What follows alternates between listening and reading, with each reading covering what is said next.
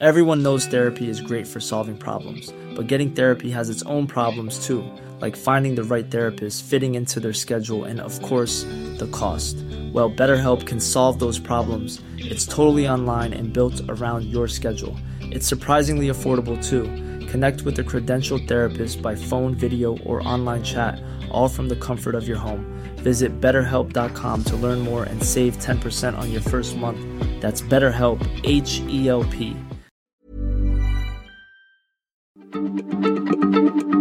Heraldo Radio, la H se lee, se comparte, se ve y ahora también se escucha.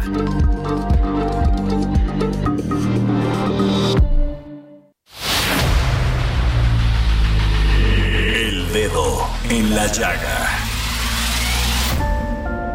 Había una vez un mundo en el que nadie creía. Un país de historias inexplicables. Una nación con personajes asombrosos.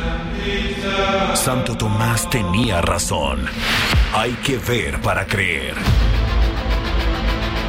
El México increíble, las verdades que duelen, la voz de los que callan, el dedo en la llaga. Infórmate, diviértete, enójate y vuelve a empezar. El Heraldo Radio presenta El Dedo en la Llaga con Adriana Delgado. Es difícil aceptar que me tenga que quedar algún día sin usted. Pero así que se tendrá, yo quisiera que jamás, pero mía usted no es. Pero qué necesidad, para qué tanto problema. No hay como la de ser, de estar, de ir, de amar, de ser, de Yo siempre digo, como dice el gran filósofo. Juan Gabriel, pero qué necesidad. En todos los sentidos, ¿eh? Pero esta crítica va directa, directa a los candidatos, no solamente del Frente Amplio, sino de Morena. A ver, no les gusta, les gusta el juego, pero no se aguantan los resultados del juego. Claro, el que se ríe se lleva. Sí, a ver, que, a ver. Sí.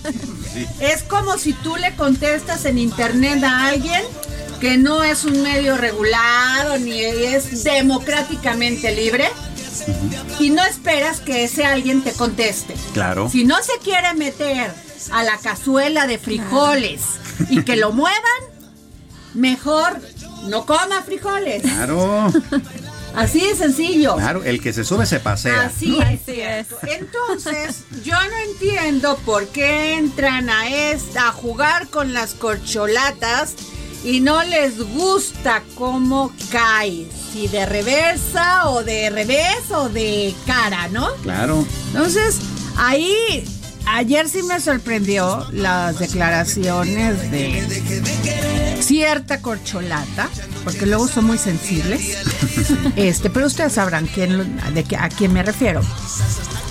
Que si los programas sociales, que si estaban acarreando, que si no, a ver, tienen dos años en ese show Claro. y apenas se están quejando.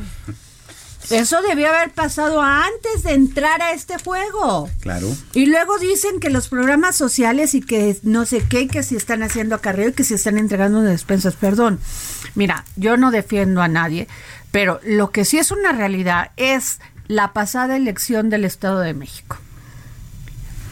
Resulta que el frente eh, no era frente, era alianza en aquel entonces, Sí, la- que ya va ves que cambian de nombre cada ratito. Entonces, este, yo le preguntaba a los, les pregunté a los del PRI, a los del PAN, a los del PRD, oigan, ¿ustedes han visto? O han, alguien les ha dicho, o han tomado una foto de que se están entregando despensas para ayudar a la maestra Delfina o a Morena. Nunca hubo una denuncia. No. Pero Claro.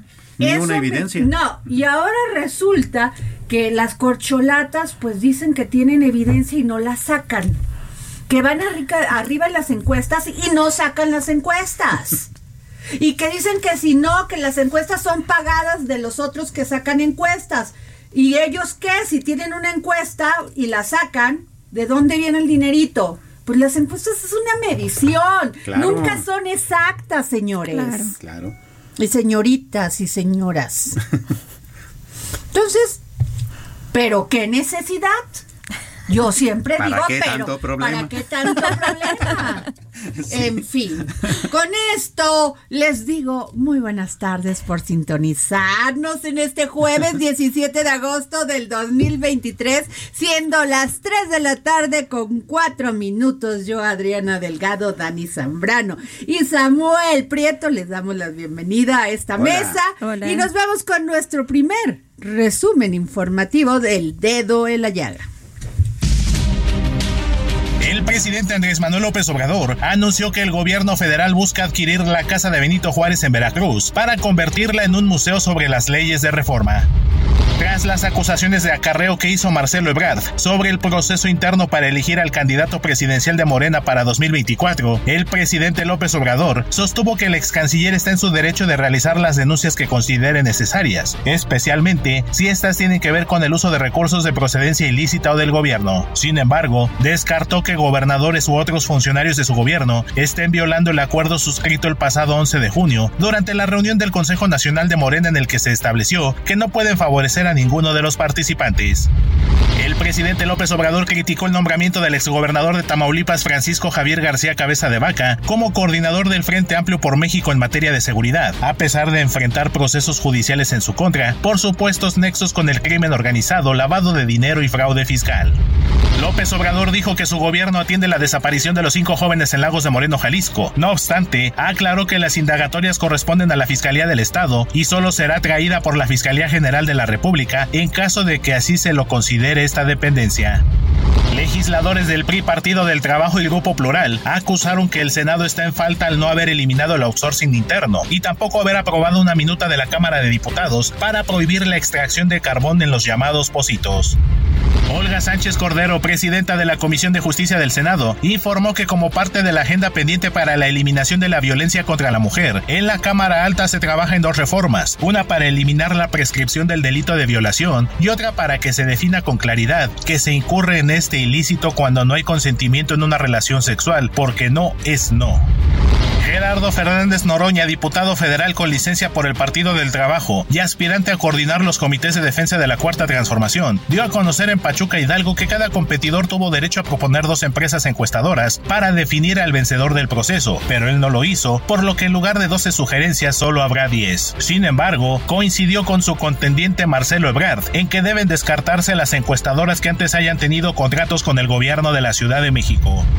En vísperas del primero de los foros regionales en los que participarán los tres aspirantes finalistas del Frente Amplio por México, el comité organizador del proceso sostuvo reuniones con la dirigencia del PRD, luego de que este partido le pidió aclarar los motivos que dejaron fuera a sus dos representantes.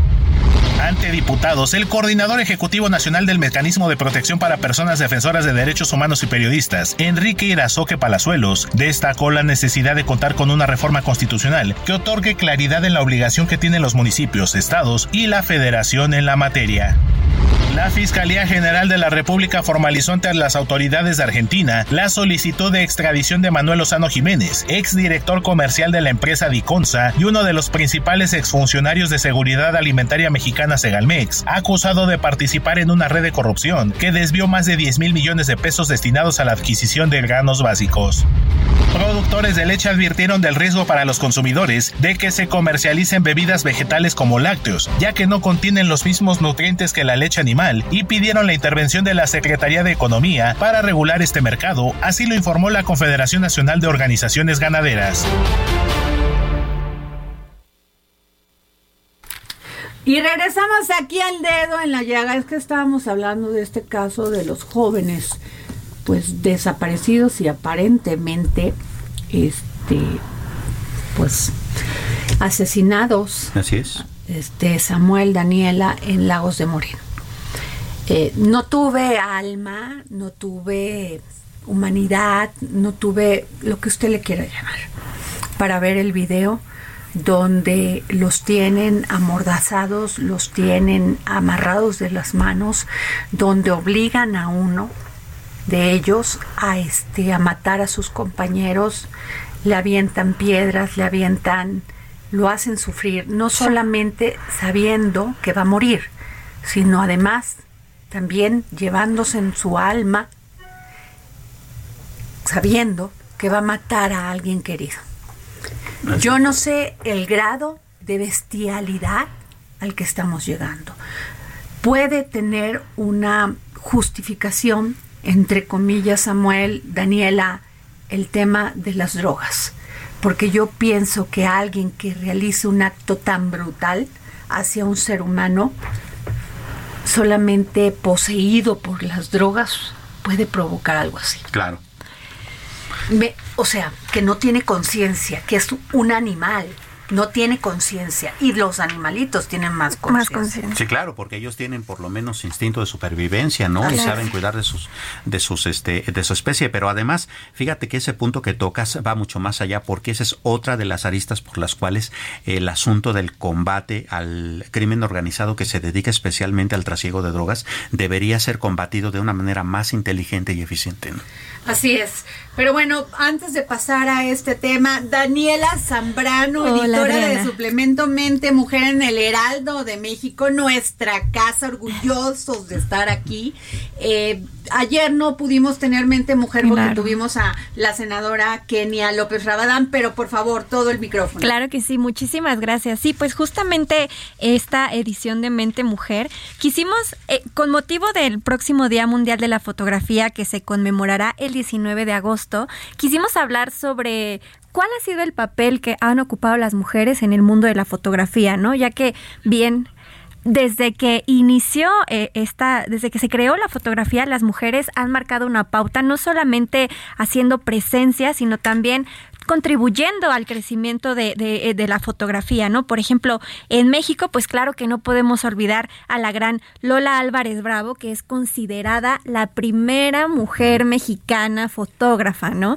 También encontramos nombres como Mariana Jampolsky, Lourdes Grobet y bueno, un poquito más, hace años más, más recientes, entrevistamos a Yolanda Andrade, que es esta gran fotógrafa mexicana que desde los años 70 se dedicó a capturar todo el tema de la cultura popular mexicana. Ella, algo muy padre de su trabajo es que justamente ella eh, presenció los primeros movimientos populares como el feminismo, el movimiento del LGBT, entonces los capturó con su cámara y ella nos habla, en la entrevista nos habla que desde su perspectiva, y es algo que las cuatro entrevistadas me, me, comentaron, desde su perspectiva, la fotografía, por lo menos aquí en México, uh -huh. ha sido una profesión muy noble para las mujeres, las ha recibido, digamos, con los brazos abiertos, no ha habido como tanto esa discriminación que tal vez puede haber en otros sectores, como lo hemos comentado mucho aquí en El Dedo Así en la es. Llaga, ¿no? También otra de nuestras, de nuestras entrevistadas fue Maya Godet, esta gran fotógrafa y documentalista que se ha enfocado en retratar temas este, de violencia contra la mujer, de perspectiva de género. Y bueno, ella hizo hace unos años un documental muy importante que yo le recomiendo a la gente que lo vea, que se llama La Plaza de la Soledad. Es un documental en donde ella eh, toma registro de cómo es pues la vida de las mujeres que se encuentran en el mundo de la prostitución, pero en el barrio de la Merced. Entonces es, es un gran trabajo que ella hace y bueno, hay, hay que verlo. Y también otras de nuestras, de nuestras entrevistadas fueron Ivonne Venegas, Ajá. hermana de Julieta Venegas, quien bueno, se ha dedicado al tema de, del retrato, y esta Carol Espíndola, quien ella es una gran fotógrafa un poquito más reciente, en donde ella a través de su fotografía cuestiona todos los estereotipos que se le dan al cuerpo femenino. Ella busca romper estos estereotipos a los que pues las mujeres normalmente sí, que estamos. Que estar flacas, sino la belleza está en gustarte primero tú, ¿no? Así es. Entonces, bueno, este es el trabajo que hicimos esta semana en Mente Mujer para, pues, da, darle voz a todas estas fotógrafas claro. mexicanas. Qué padre trabajo, este Dani Zambrano. ¿Dónde, puede, ¿Dónde pueden encontrar este suplemento? Claro que sí, en el impreso de lunes o bien también estamos en, en web, en digital, ahí lo pueden ver. Tuvimos un espacio en tele el lunes y, pues, claro, aquí en El Dedo en la Llaga. Muchas gracias, Dani Muchas Zambrano. Gracias. Siempre es maravilloso el trabajo que ustedes hacen por visibilizar el trabajo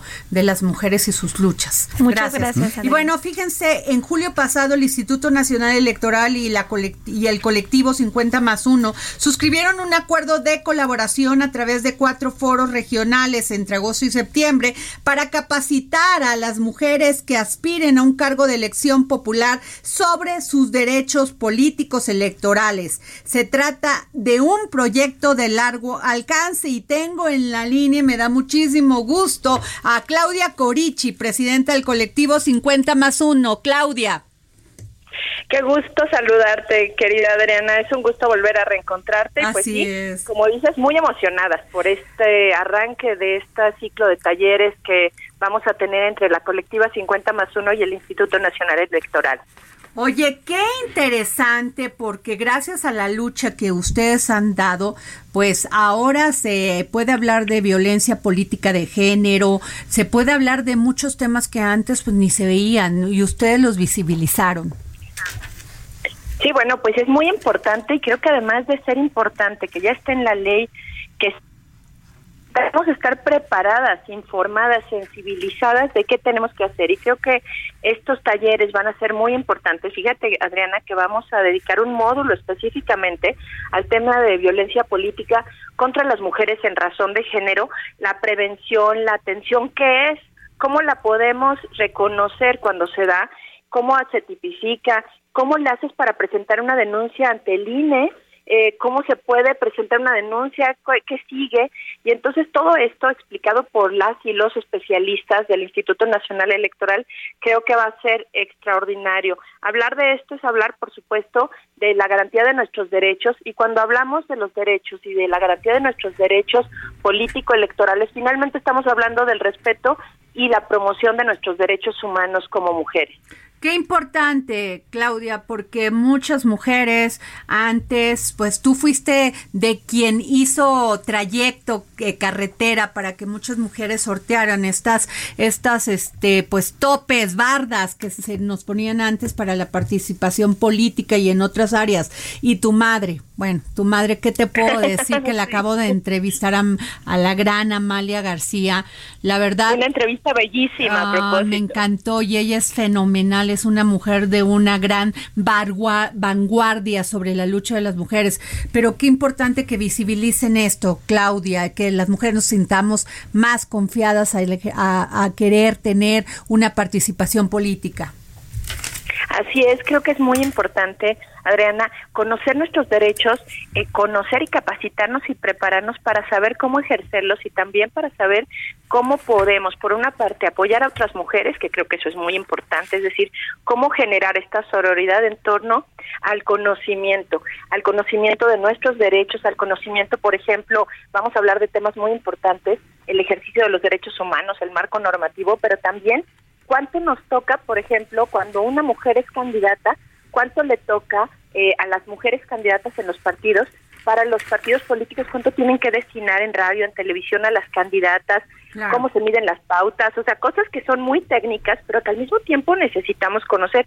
Y pasando justo por esto, de la violencia que de, de nuestra colectiva 50 más 1 decimos, la violencia es inadmisible en cualquiera de sus formas, pero el tema específico de violencia política que es algo que a veces no sabemos cómo, cómo manejar, con qué se come, cómo vamos a, eh, de alguna manera, a poderlo prevenir y también cómo lo vamos a hacer que de la ley pasemos a que en los hechos podamos hacer cambios estructurales. Acaba de pasar el 24 de mayo pasado en la comisión permanente, como tú bien sabes, la ley 3 de 3 y luego se fue a los congresos estatales. Vimos hay una lucha a través de nuestras colectivas estatales para la ratificación en los estados, pero tenemos un poco que decir, a ver, ya está, ahora qué sigue, ahora qué tenemos, qué, qué tenemos que hacer, cómo hacemos efectivo que en la ley, lo que está en la ley, se traduzca en cambios, eh, transformaciones reales para las mujeres. Pues, no, yo te agradezco, Claudia Corichi, presidenta del colectivo 50 más 1, y aquí están abiertos los micrófonos del dedo en la llaga para, para ustedes, porque sin duda han dado una gran lucha por lograr que los, los derechos de las mujeres y sobre todo en la política, en lo político electoral, sean una realidad. Gracias. Muchísimas gracias, querida Adriana. Arrancamos 18 y 19 en Guadalajara y te espero poderte ir a visitar y que me des una oportunidad para contarte cómo nos fue y todos los demás talleres como siguen. Micrófonos abiertos, mi querida Claudia. Muchas gracias. Un abrazo muy grande para ti, para toda la audiencia del Dedo en la Llaga. Bueno, este, estamos localizando, fíjense, a, la diputada federal del PRI por Jalisco por esta desaparición de los cinco jóvenes de Lagos de Moreno, este Samuel, eh, para que nos dé este su opinión, pero eh, otro punto importante es lo tardío, el silencio cruel del gobernador Enrique Alfaro. Así es.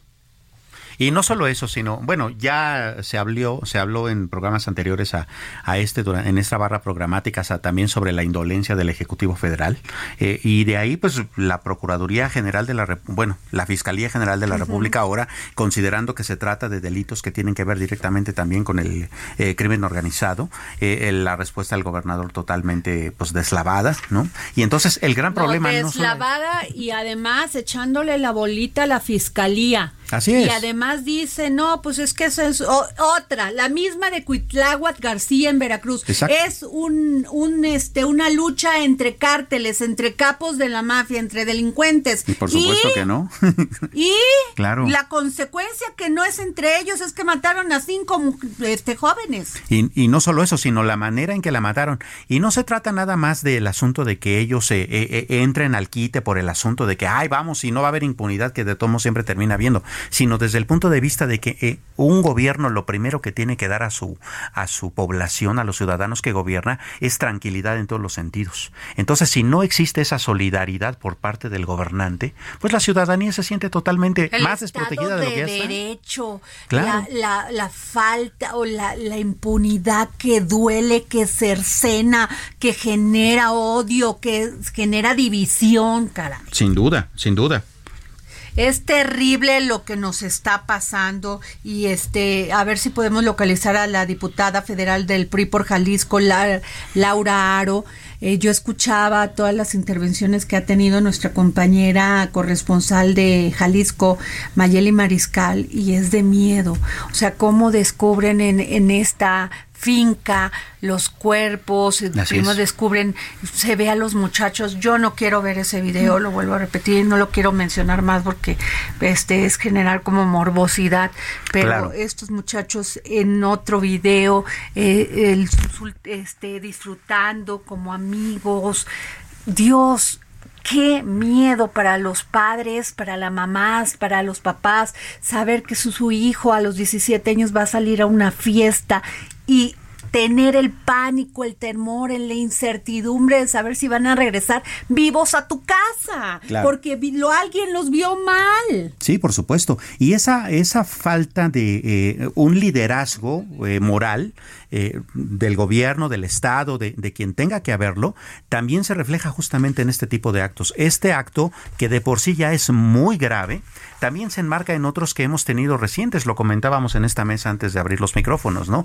El asunto de, de, Veracruz, ¿no? Y estos eh, refrigerados. No, bueno, y no son 13, Samuel, porque yo ayer lo dije en estos micrófonos. Yo hablé con una persona de Poza Rica, periodista, que no me dijo, por favor, ni menciones mi nombre, porque aquí sí nos matan. Es la tierra de, nadie. nadie. Y entonces me dice, no son 13, Adriana, son más de 100. Claro congelados en casas de seguridad, porque ahora es la nueva práctica, los matan y para que no les den seguimiento los meten en congeladores, donde no se escucha ahí, están tus partes en un congelador. Claro.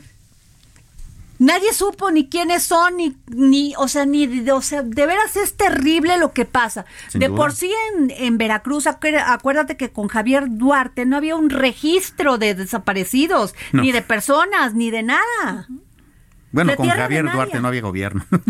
Entonces, yo no puedo creer, y esto que dijo el gobernador de Jalisco, Enrique Alfaro, aseguró que la desaparición de los cinco jóvenes en Lagos de Moreno tiene que ver con un hecho relacionado con el crimen organizado. No, gurú, evidente. Pues sí. Y por lo que espera la intervención de la Fiscalía General de la República.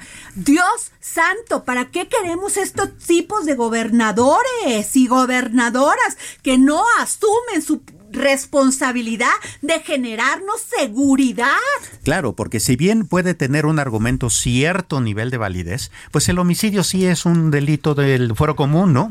Entonces, ¿por qué no le está persiguiendo? Dani, es que es terrible cuando yo veo jóvenes como tú, cuando veo jóvenes como mi hija, como veo los tus hijos. ¿A dónde? ¿A dónde vamos a llegar, Dios mío? Es terrible y aparte porque como lo hemos dicho aquí en el dedo en la llaga, o sea, están ahí por o sea, ¿qué van a hacer? Ahora te voy a decir una cosa. ¿Sabes cuándo le vamos a ocasionar temor al gobierno? Cuando nos unamos como sociedad y no veamos casos aislados de un desaparecido, de un muerto por allá. Cuando como sociedad nos unamos, pero no nomás a hacer marchitas, a generar otro tipo de presiones, Samuel Prieto. Claro, pues ¿por qué crees que entonces eh, tanta polarización de los políticos, no? Justamente para mantener dividida la sociedad que no suceda eso, ¿no? Me da mucho coraje, discúlpeme si usted me está escuchando y piensa que estoy gritando, de veras, nada más imaginarme el sentimiento como madre, me duele el, el alma. Me duele, no lo puedo expresar de otra manera que no sea con angustia y con temor. Nos vamos a un corte y regresamos. Sigue a Adriana Delgado en su cuenta de Twitter arroba Adri Delgado Ruiz. Además, te invitamos a enviar tus opiniones y comentarios en texto o por mensaje de audio a través de WhatsApp al 55 2544 3334. Y si quieres escuchar El Dedo en la Llaga de El Heraldo Radio, en cualquier momento y donde quiera que te encuentres, descarga el podcast disponible en Spotify y iTunes. ¿Planning for your next trip? Elevate your travel style with Quince. Quince has all the jet setting essentials you'll want for your next getaway, like European linen, premium luggage options, buttery soft Italian leather bags, and so much more. And is all priced at 50 to 80% less than similar brands. Plus, Quince only works with factories that use safe and ethical manufacturing practices. Pack your bags with high-quality essentials you'll be wearing for vacations to come with Quince. Go to quince.com/pack for free shipping and 365-day returns.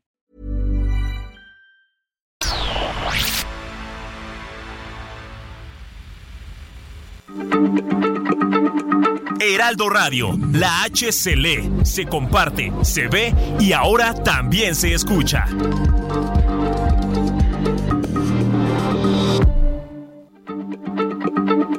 Heraldo Radio, la H se lee, se comparte, se ve y ahora también se escucha.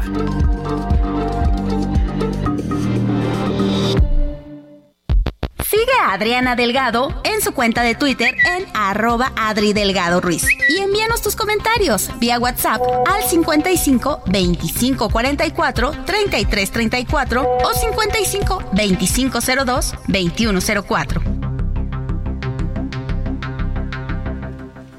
Y regresamos aquí al dedo en la llaga. Samuel, ¿te parece bien que nos vayamos a nuestro segundo resumen informativo del dedo en la llaga con el gran Héctor Vieira?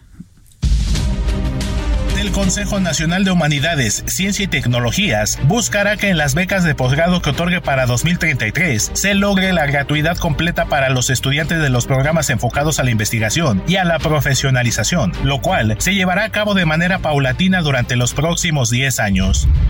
José Fullivara Reyes, funcionario del Tribunal Superior de Justicia del Estado de Zacatecas, su hermano Pedro y dos trabajadores de ese organismo fueron reportados como desaparecidos desde el pasado 11 de agosto en Fresnillo. Así lo dio a conocer el presidente del tribunal, Arturo Nale García.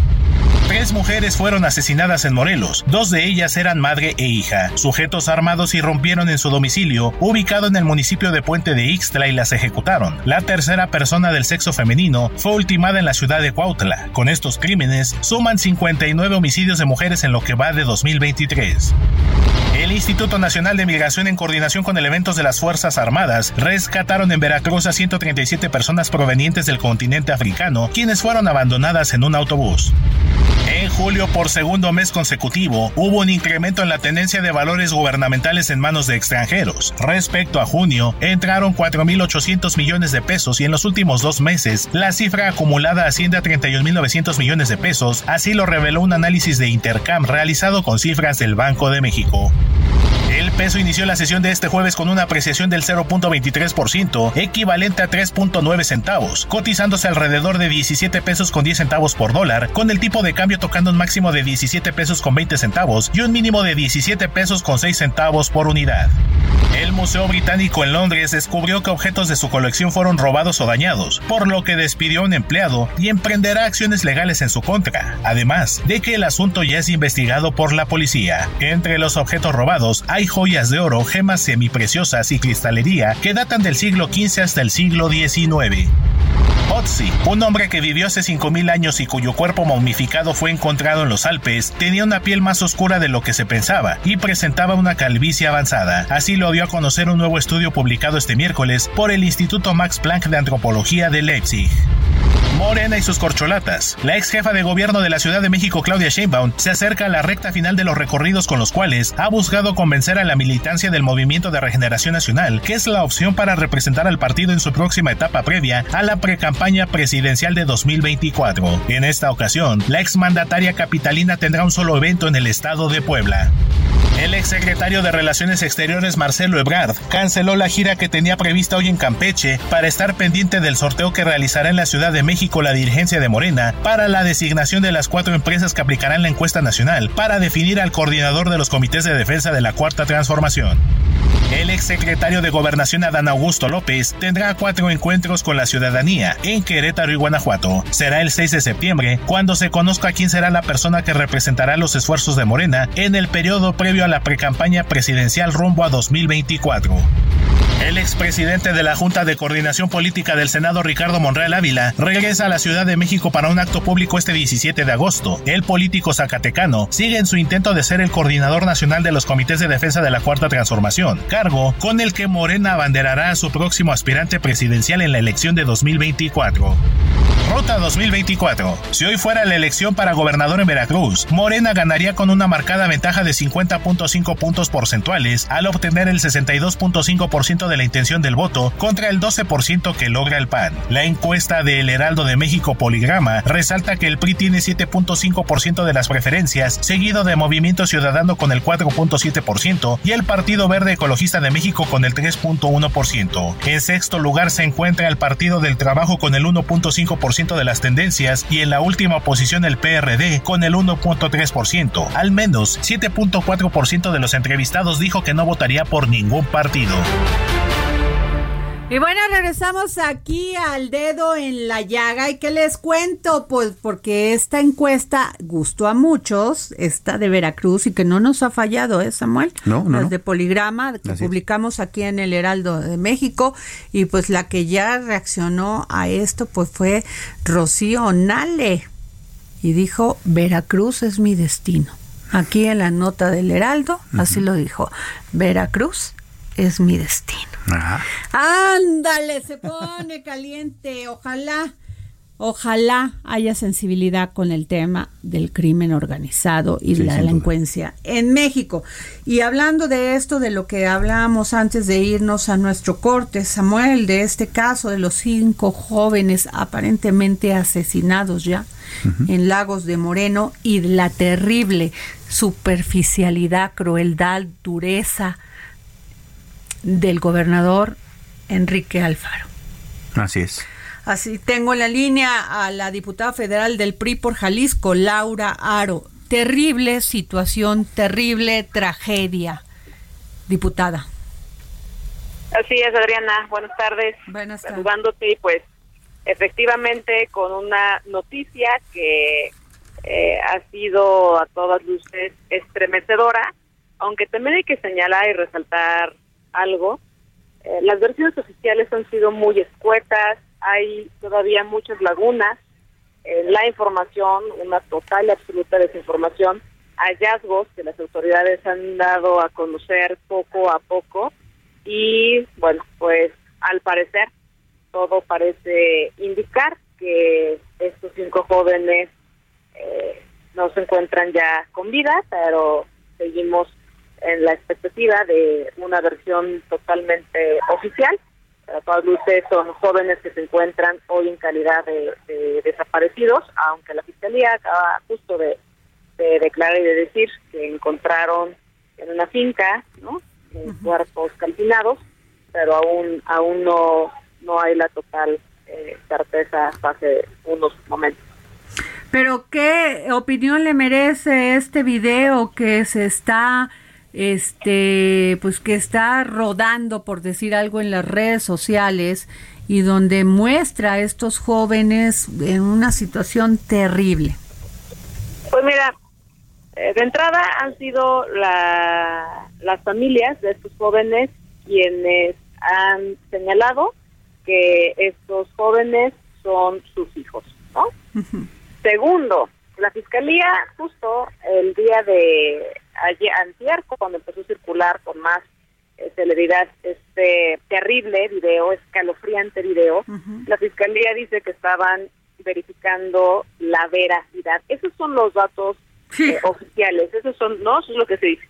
Qué decirlo también que es gravísimo, gravísimo que este tipo de imágenes, que estos videos eh, estén circulando, porque no solamente es un hecho atroz, sino que es gravísimo que tengamos hoy esa facilidad para poder ver estas imágenes, estas escenas de terror, que los jóvenes los tengan, que se compartan y también en realidad la, el respeto hacia las familias, hacia el dolor de las familias.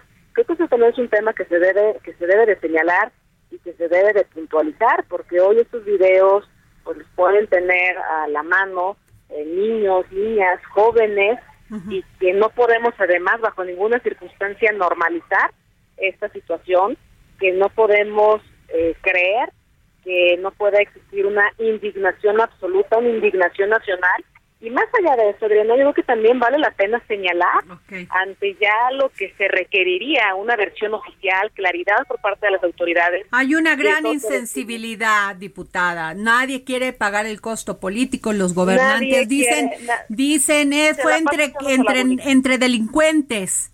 Sí, pero esa es con, la consecuencia de esas matazones entre unos y otros es esto que les acaba de pasar a estos jóvenes, a sus familias.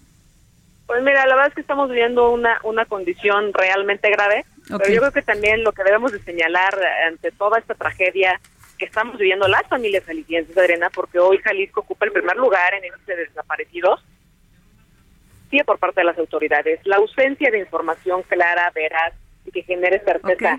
Eh, pero parece que hoy quienes gobiernan están más preocupados por estar en las redes sociales, en el TikTok, anunciando eh, espectáculos, shows, realmente por darle la cara a las personas. Y fue gravísimo, gravísimo. Eso debe generar una indignación nacional. La actitud del presidente de la República, haciendo chistes, mofándose de la tragedia y del dolor de las familias. Eso no puede ser. Eso debe de generar no solamente una gran indignación, sino una exigencia para quien hoy gobierna este país, para quien es el responsable de dirigir toda la política, incluida la política de seguridad, sea serio y actúe con responsabilidad. Realmente eh, no tengo palabras porque las palabras que, utilizaría sean antisonantes. No tiene vergüenza el inquilino de Palacio Nacional en lo que ayer hizo. Y eso debe de generarnos indignación, pero también exigencia, una exigencia generalizada de que asuma con responsabilidad y deje sus chistoretes a un lado gobernar un país donde hoy las cifras de desaparecidos, de, homicidios, de homicidios, de feminicidios, es la más alta en la historia. Su estrategia de andar abrazando a los delincuentes y burlar y burlarse de la tragedia de las familias de los jóvenes desaparecidos no tiene, discúlpame, pero no tiene no, tiene vergüenza y no tiene eh, recato alguno. Pues muchas gracias, diputada Laura Aro, diputada federal del PRI por Jalisco. Gracias por su opinión. Gracias. Gracias, Elena, por el espacio y, estaremos en comunicación. Y bueno, ya sabes que los teléfonos y la tecnología no tienen este palabra de honor ni nada, pero yo que sí quiero leer porque tenemos, estamos buscando a la licenciada Jessica Sánchez Maya, integrante del equipo directivo del Consorcio para el Diálogo Parlamentario y la Equidad en Oaxaca. Y el estado de Oaxaca se ubicó en lo que va de del año en el tercer lugar de feminicidios cometidos, con un total de 30 crímenes, de acuerdo con cifras del Secretariado Ejecutivo del Sistema Nacional de Seguridad Pública. La organización feminista Consorcio para el Diálogo Parlamentario sostiene que en los primeros seis meses del 2023, 54 mujeres fueron asesinadas en la entidad. Datos presentados por la Administración de Salomón Jara muestran 25 feminicidios en el mismo periodo contrastando con las cifras de otras fuentes, igual que en Chiapas. Igual que en Chiapas. O sea, bájale tantito para que no me vea tan mal. O sea, pero eso sí, chistoretes, o sea, claro. o sea, echarle la culpa al otro, la victimizarse, otro, claro, y además la revictima, revictimización de estas mujeres. O sea, es terrible lo que pasa en este país, Samuel. No es posible, ya no tienen, ya no somos nombres, ya no es Irma Rubí, ya no es Ivonne, esto que acaba de pasar en, en Morelos, tres mujeres asesinadas. Así es. O sea, y estas mujeres hacen un gran trabajo por solidaridad, sororidad hacia nosotras, o sea, están buscando que se haga justicia. Sin duda. Y eso sí, aparecen en las imágenes de televisión un, una, un despliegue de policías cuando ya sucedió el asesinato, no cuando pusieron la denuncia, que las estaban acosando, las estaban violentando. Claro. Y fíjate, eh, desde esa perspectiva, ponerlo incluso en términos de cuestión técnica. Se trata de dos plazos, y dos plazos que conviven entre sí, pero que tienen mucho que ver justamente con eso que hablas de la sensibilidad. Por un lado, ese plazo técnico que sucede cuando, cuando hay un, crimen. Eh, cuando hay un crimen, en el sentido de eh, cuando hay un secuestrado, por ejemplo, hay una ventana de tiempo específica para poder recuperarlo, ¿no? Cuando eh, existe un homicidio o un feminicidio, hay una ventana de tiempo también muy acotada para poder capturar rápidamente. No, pero no hacen caso. Así es. ¿Y por qué no lo hacen caso? Porque el otro plazo también está ahí, que es, ah, yo no fui, no me toca, este, no, me estás este, eh, eh, mandando un ataque conservador. No llevo el acto de nacimiento, no llevo el acta de nacimiento, ¿te acuerdas? Exacto. Que no podían poner la denuncia porque además les pedían el acta de nacimiento y no, o sea, como, para qué? ¿No? ¿Como para qué? ¿No? O sea, es absurdo como eh, un plazo técnico y un plazo político se contraponen y entonces sucede eso. ¿No? Y mientras el encargado de la Procuración de Justicia o de la Seguridad Pública o de todo el aparato de justicia esté metido en cuestiones políticas, pues eso va a seguir pasando. Terrible, solamente cuando hay una presión en las redes sociales, cuando hay una presión real en la calle es cuando hacen caso los ministerios públicos, las fiscalías. Así es. Si no, Samuel, o sea, esto de los de los este personas de procedencia africana son número. No sabemos ni quiénes son ni cuántos son. O sea, cómo pasó eso, a dónde los van a llevar, cómo les van a dar la asistencia, porque el Instituto Nacional de Migración está dirigido por un señor que tiene una sentencia. que está bajo investigación. Ah, perdón, bajo investigación, tienes razón. Y que de todos modos Sigue en su puesto. ¿no? Sigue en su puesto. Fíjate, acabas de tocar un punto súper importante que nos muestra eh, cómo esa falta de sensibilidad política hace que todo se, se venga abajo en términos operativos. Un señor responsable de migración en el puesto investigado por un asunto en donde murieron migrantes. Una presidenta del instituto encargado de cuidar a las mujeres que les pide que aguanten vara. ¿no? No, este, sí, claro, Entonces tenemos responsables en cada área de cuidado de cierto sector de la población que están señalados por no cuidarlo. Qué absurdo, ¿no? Esa es la realidad, Samuel. Y cuando vemos estos casos, lo de lo, lo de estos señores, o sea, perdón, cuáles señoras, porque ni sabemos si fueron hombres o mujeres de Poza Rica, que además se, se convirtió en la tierra de nadie, porque después del desplome de la industria petrolera, Samuel, la gente se murió de hambre, se quedó con el, o sea, sin, sin, porque no es una no es una ciudad que produzca algo, lo único que producían era petróleo. Claro y todas las familias que se, se, se, fueron a vivir ahí por este boom petrolero, ya no saben qué hacer, ni cómo vivir, ni cómo los servicios de Pemex ahí son fatales. Así es. No, bueno. ¿Qué te puedo decir? Pero mejor, nos vamos en este a tu sección. A ver, por favor.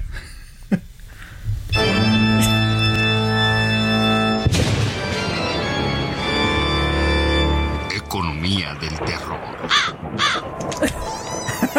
Oye, o, o sea, más amable, pero igualmente ¿cómo terrorífico, no, ¿no? se lleva este huracán Hillary, que ya está en categoría 2 en Colima y está pegando fuerte, a toda esta bola de delincuentes? Debería? ¿verdad? Debería. O sea, Sí. fíjate nada más dónde está pegando, en Jalisco. Así es, en, en la- en el. Pacífico. O sea, ¿por qué no se lleva toda esta bola, mano? Así. De delincuentes y de gobiernícolas, para Ah, empezar, sí. ¿no? Bueno, Vaya vamos qué cosa. contigo. Oye, fíjate, eh, eh, antes de plantearte un tema que me parece bastante amplio, eh, eh, me gustaría un poco ya dentro de la economía del terror reflexionar un poco sobre esto último que comentabas. A ver, el asunto este del nearshoring, estaba leyendo una serie de análisis hoy en la mañana que me causaron... eh, ¿En serio? A ver. Se dice que en el norte del país Dilo no tal debería- cual. Sí, ¿verdad? A ver, dilo tal cual. Lo, esa es mi propio. Eh, eh, uno de los argumentos federales para no poner más industrias en el norte del país es no hay agua, ¿no? O sea, no pongas industrias en el país, en el norte porque no hay Aunque agua. están haciendo una presa que ya van a terminar, ¿no? Aún así. La del, ¿cómo se llama? La del dedillo, el catillo, no sé, ahorita. Una cosa así, ¿no? Ah.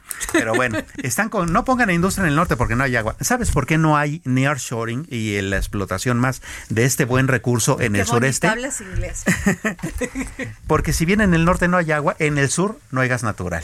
Entonces. ¿cómo cuernos le hacemos para que haya industria pujante en el sureste mexicano sin gas natural? si no tienes los elementos para Exacto. de ni un lado ni del otro. Exacto.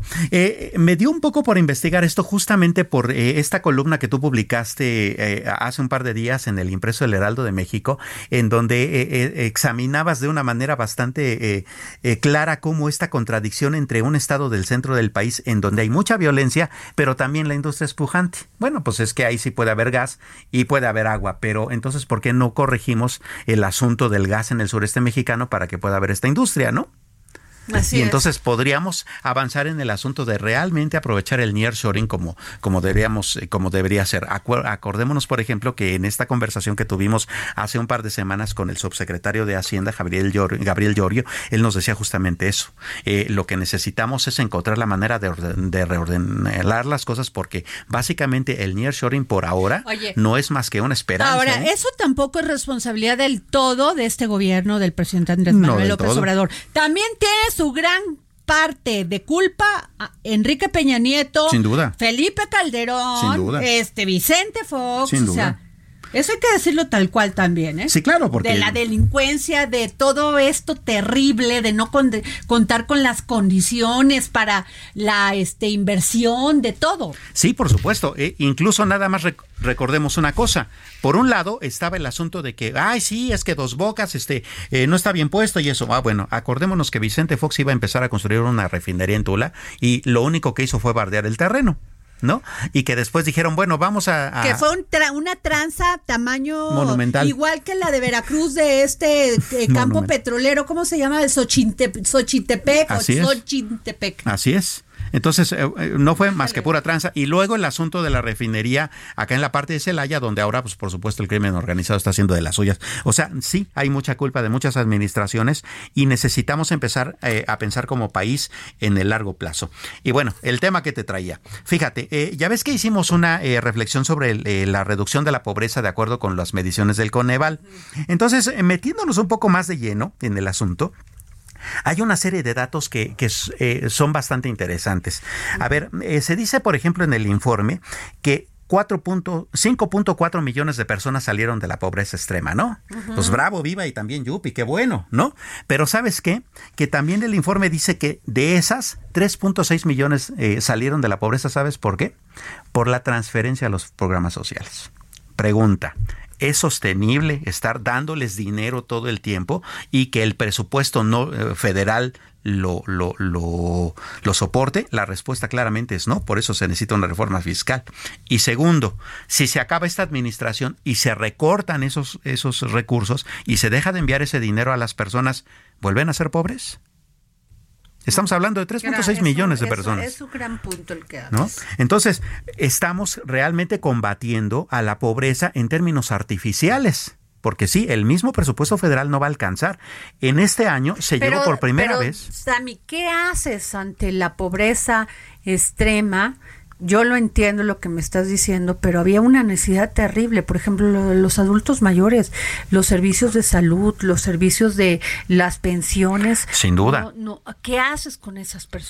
hacer el dinero, hacer el dinero productivo y no nada más asistencial. pues entonces un tema de, política económica también. Exactamente, en vez de estar dándoles dinero para que sigan pobres. Desarrollo económico. Desarrollo económico, ¿no? Eh, poner empresas, este, eh, hacer estas cuestiones de que a ver, ustedes en su comunidad organícese con nuestros recursos y hagan algo productivo.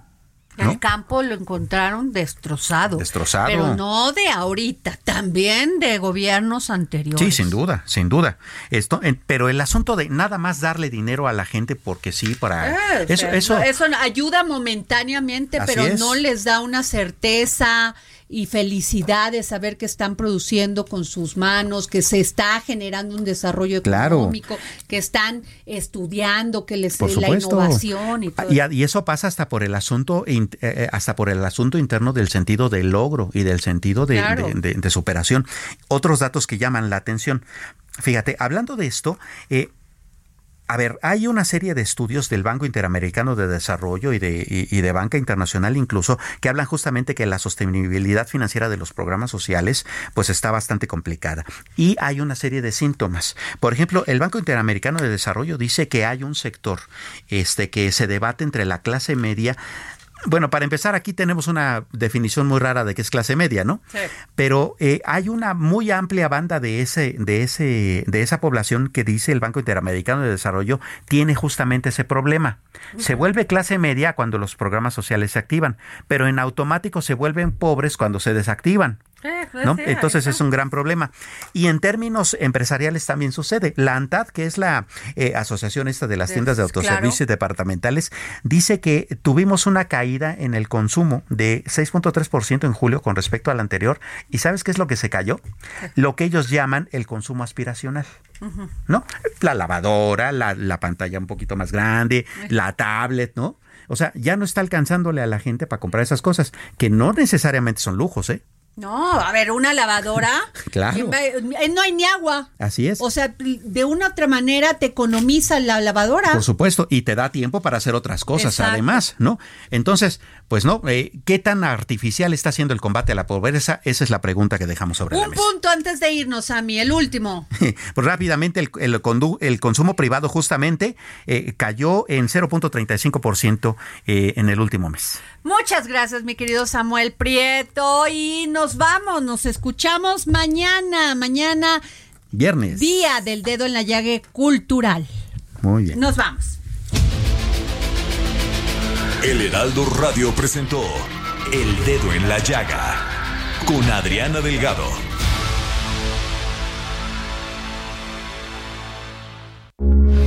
Heraldo Radio, con la H que sí suena y ahora también se escucha.